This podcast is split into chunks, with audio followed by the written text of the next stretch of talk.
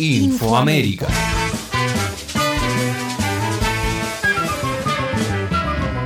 BID. Estados Unidos gana la pulseada y pone al presidente.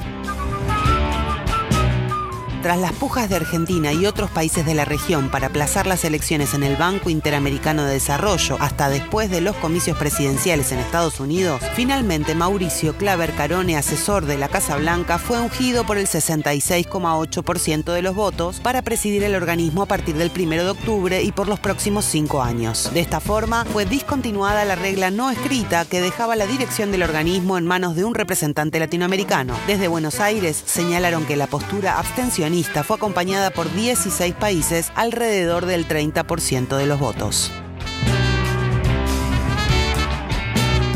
Perú. A seis meses de las elecciones, Vizcarra estuvo al borde de la destitución.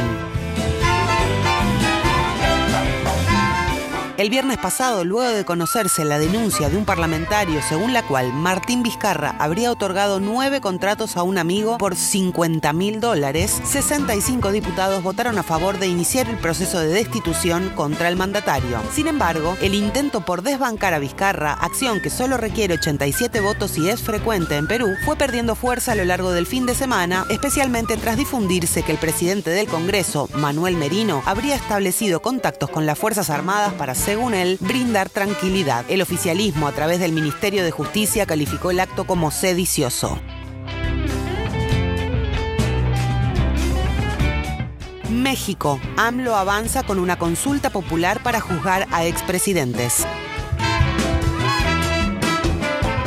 El presidente de México, Andrés Manuel López Obrador, ha decidido llevar este martes ante el Senado la solicitud para celebrar una consulta popular para decidir si se debe juzgar a los cinco mandatarios que le precedieron. La instancia tendría lugar el 6 de junio próximo y coincidiría con las elecciones de medio término. Algunas voces han señalado que dicha iniciativa colisiona con la división de poderes, por lo cual el presidente pidió al Senado que traslade la consulta a la Corte Suprema. Según el líder de Morena, es necesario que el pueblo defina una postura en torno a este tema, ya que fue el primer perjudicado de un modelo elitista, antidemocrático, antinacional y antipopular que imperó en el país entre 1988 y 2018.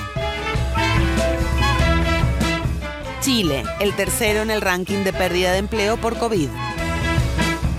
La Cámara de Comercio de Santiago publicó este lunes un estudio según el cual la pérdida de empleo ha llegado al 21% entre los meses de marzo y julio a causa de la pandemia del coronavirus, lo que lo convierte en el tercer país a nivel mundial con más puestos de trabajo perdidos, solo superado por Perú, 39%, e igualado por Costa Rica, 21%. Según el mismo estudio, la suma asciende a 40 millones de empleos destruidos en todo el mundo.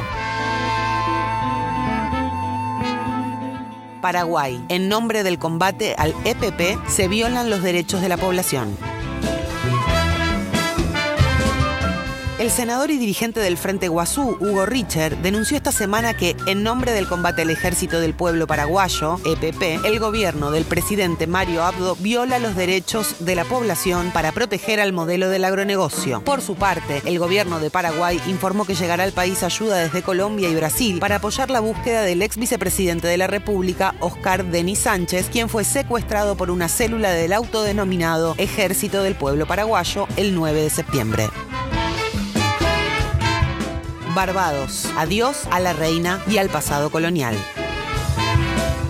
Barbados ha anunciado su intención de convertirse en república y destituir a la reina Isabel del Reino Unido como jefa del Estado en noviembre de 2021. Durante la apertura de una sesión parlamentaria, la gobernadora general de la nación caribeña, Sandra Mason, señaló que la administración de la primera ministra, Mia Motley, dará el siguiente paso lógico para convertir a Barbados en una república a tiempo para el 55 aniversario de la independencia del país en noviembre de 2021. Ha llegado el momento de dejar completamente atrás nuestro pasado colonial. Los barbadenses quieren un jefe de Estado de Barbados, puntualizó la gobernadora general. El país obtuvo su independencia del Reino Unido en 1966, aunque la reina británica sigue siendo su monarca constitucional y jefa de Estado. Infoamérica.